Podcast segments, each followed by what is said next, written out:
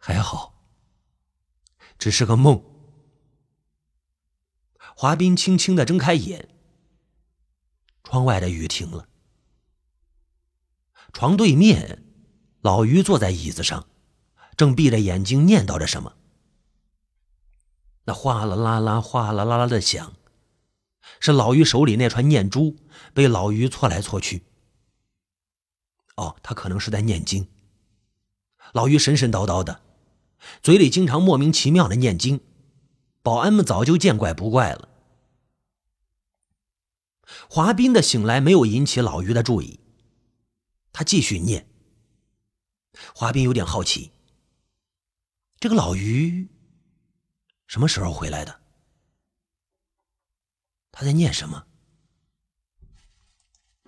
窗外飞来一只麻雀，灰扑扑的站在窗口，对着华斌叫。他想告诉他什么？他没理那麻雀。他太好奇了，好奇的几乎忘记了刚才做的梦。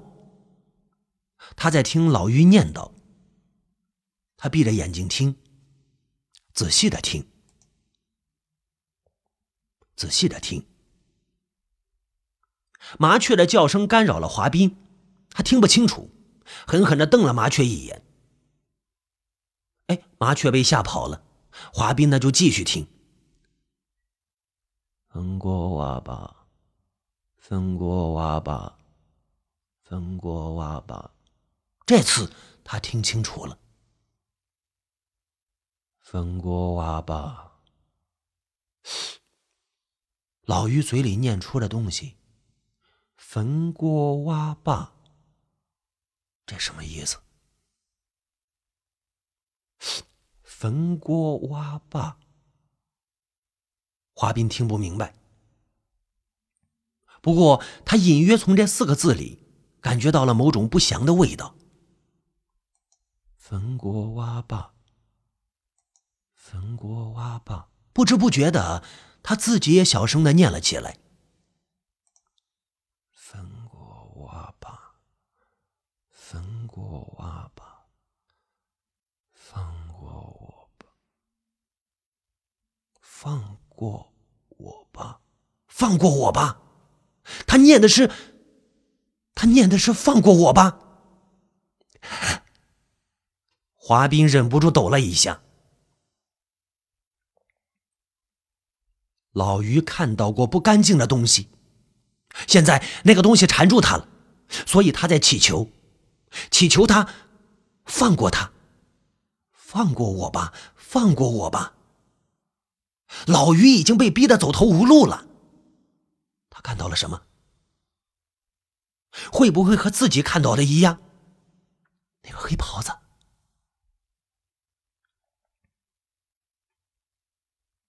天阴着，天压了下来，荒草地里望不到头，风呼呼的乱着。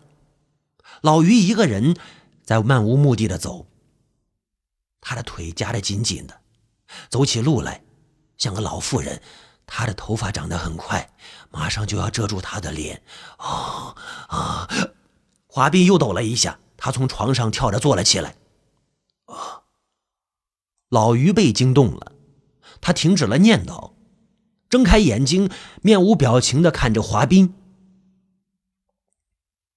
你醒了？啊！我把你吵醒的。没事儿。早醒了，老于没往下接，他一动不动的坐在椅子上，像一座蜡像。刚才你在念什么呀？没什么。有什么事你说出来听听，说不定我能帮你想想办法。你什么意思？老于警觉了。上次值夜班，你梦游。大晚上的，你站在墓地里唱戏，我亲眼看到了。老于不说话，阴着脸看他。你刚才念的是“放过我吧”，你让谁放过你？老于还是不说话。有个黑袍子，专门在晚上吓人，你见过没有啊？老于。这句话说完，他小心的打量着老于的表情。听到“黑袍子”三个字，老于的脸像被拧开的湿抹布，紧张的扭曲着。他像电打的一样站起身来，然后冷冷的盯着华斌，盯了一会儿，他扭过头去，迈着大步走出了宿舍。要迟到了，我先上班去了。走之前，老于说道。华斌在老于浑浊的眼睛里看到了惊恐，无处躲藏的惊恐。一天的功夫不知不觉的过去，黑暗降临北地。在夕阳时分，他与光在空中展开最后的较量，终于全线胜利。光在苟延残喘，最后只能被一口一口的蚕食。黑暗。如约而至，笼罩了天空。几个小时前，华斌在食堂里跟白小玉见了一面。当时食堂里空空荡荡的，只有他们两个人。两个人脸对着脸坐着，中间隔着一张灰扑扑的饭桌。华斌呢就对白小玉说：“搞到钱了，明天晚上钱就会交到他手里。”哎，一脸的自信说的时候。白小玉听了，脸一下就红了，不知是兴奋还是羞涩。他没说钱是怎么来的，白小玉也没问。华大哥，这钱我可能一时还不了你。白小玉说的是实话，他本来就没什么钱，现在还在实习。我不要你还，我真不知道该怎么报答你。华斌听了一把握住他的手，他的小手湿滑而柔软，瞬间就融化在他火热的掌中。我只要你的人跟你的心。华斌说的大胆又赤裸，白小玉听了脸更红了，低下头没吭气儿。他就跟他这么面对面坐着，他的手任他拖着。落日残留的光洒在他们身上，反射出一片五颜六色的光来。他比他整整大十岁。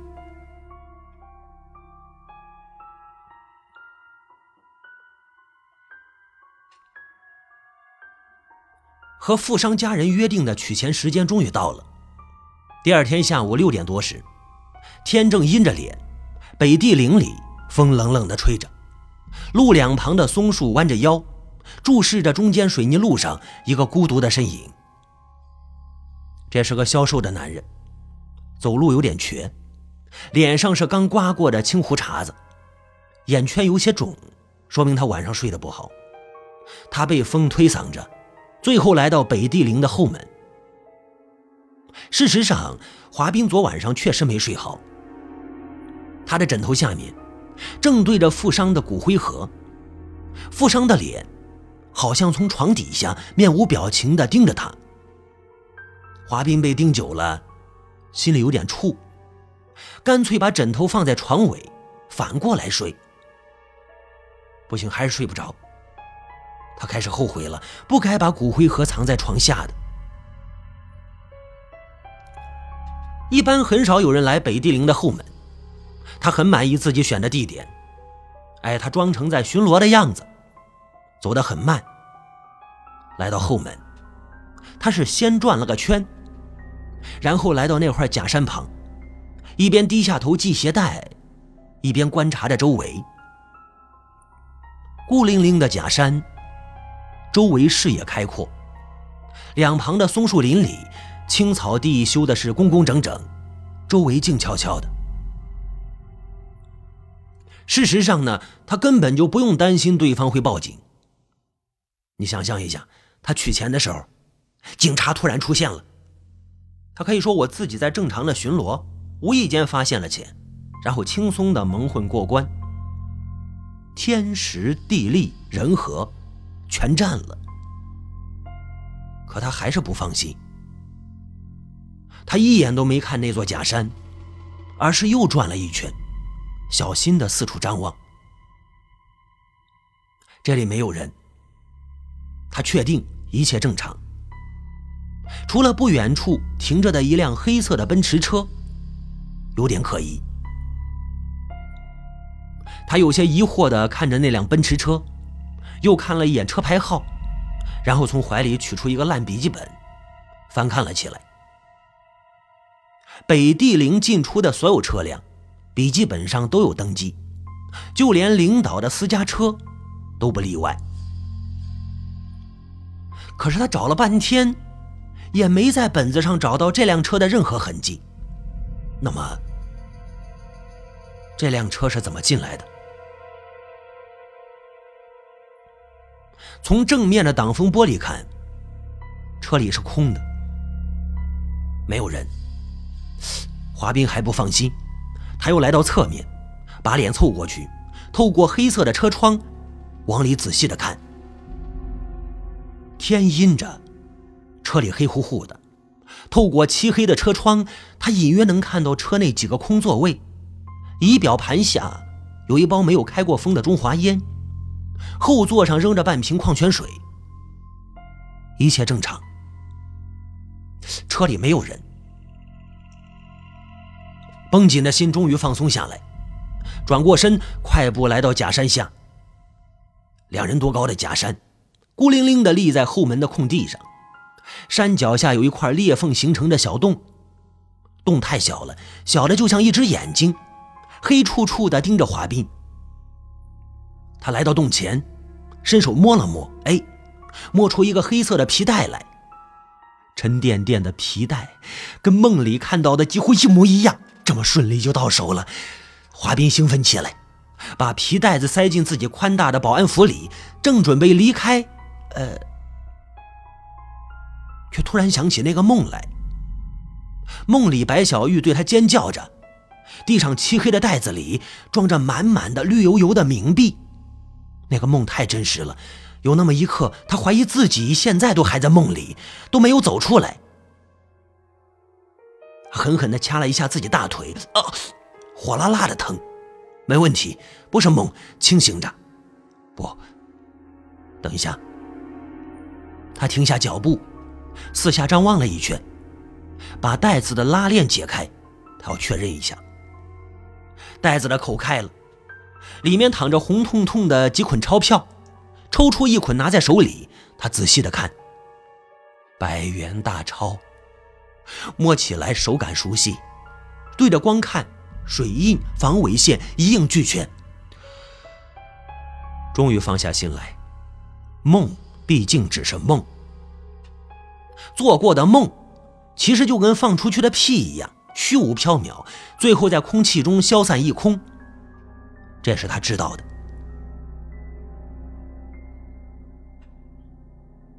可是他真正的噩梦，在这一刻起，才刚刚开始。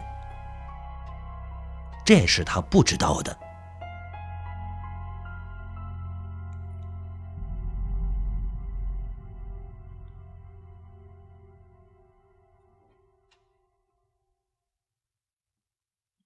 晚上七点三十七分。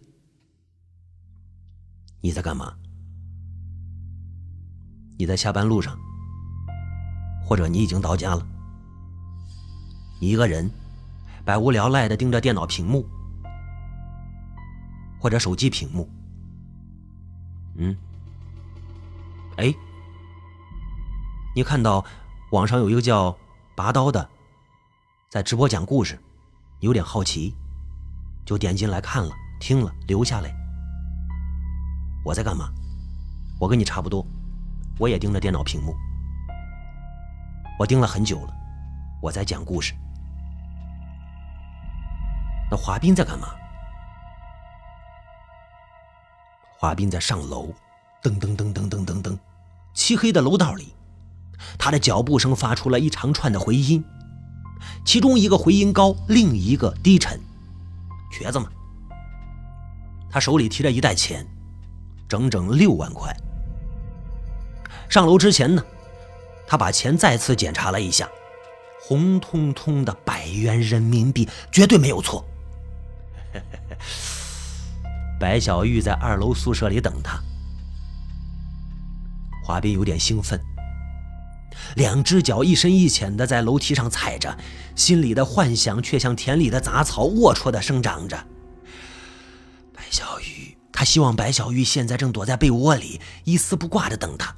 他的衣服随意的拖在地上，满房子里都是他青春的香气。他红着脸，看到他进来，羞得把脸藏到了心事里。哎，门开了，白小玉在里面，场景却跟想象的完全不一样。白小玉衣服很整齐，还紧紧的包裹在他们本该在的地方。白小玉靠着桌站着，华斌就笑着把钱袋子递给他。白小玉接过来数了数，一分不少，崭新的百元大钞。华斌直到现在才真正松了口气。那个梦终究只是个梦，已经消散的梦。白小玉把钱收了，他就笑了。哎，他笑着说：“华大哥，我一定会报答你。”华斌开始喘气，哎，他不让他说了，一把把他拉进了怀里，呃，动作有点急，带着一些粗鲁。华斌就开始亲他，他的双手隔着衣服在他身体上来回的游走。白小玉没有反抗，只是和之前一样，他亲向他的嘴时，他把头巧妙的扭开了。没时间了，我得走了，我弟弟的案子，今晚上要请一个法官吃饭。白小玉轻轻地推开他，把钱装好，又捋了捋凌乱的头发。我几天后就回来，你等着我。白小玉软软的说着，轻飘飘的下了楼，留下满屋子的香气，陪着华斌。香气淡了，哎，华斌下了楼，一楼宿舍里正热闹呢。小谷跟另外几个保安正凑在一起打麻将。老于不在，据说下了班他就坐班车走了。哗啦啦啦啦啦啦啦，那是洗牌的声音。这里跟楼上是两个世界，这里只有粗俗的男人气息、烟味儿、瓜子壳的味儿、脚臭味儿，还有纸灰味儿。不是，哪来的纸灰味儿？看了一眼自己床底下，黑洞洞的，什么也看不到。这些味道最后汇合在一起，飘进了华冰的鼻子里。哦，闻着想吐，赶紧关门出去了。天终于暗了下来。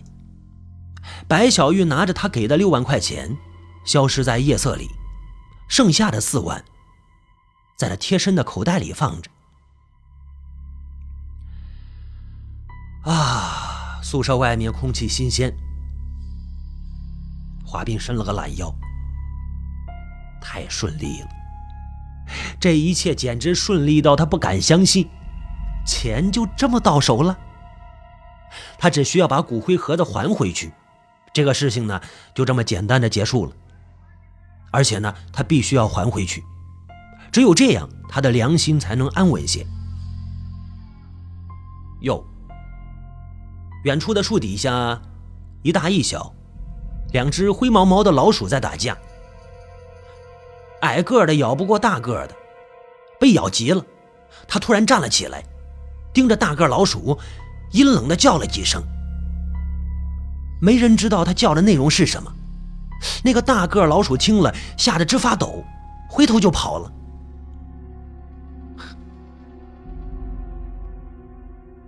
华斌远远的看着两个老鼠打架，一下就想起自己哥哥。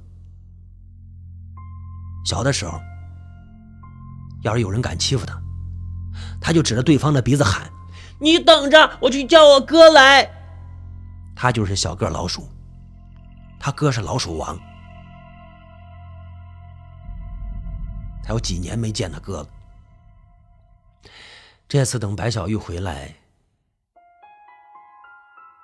带上白小玉，去哥那儿坐一坐。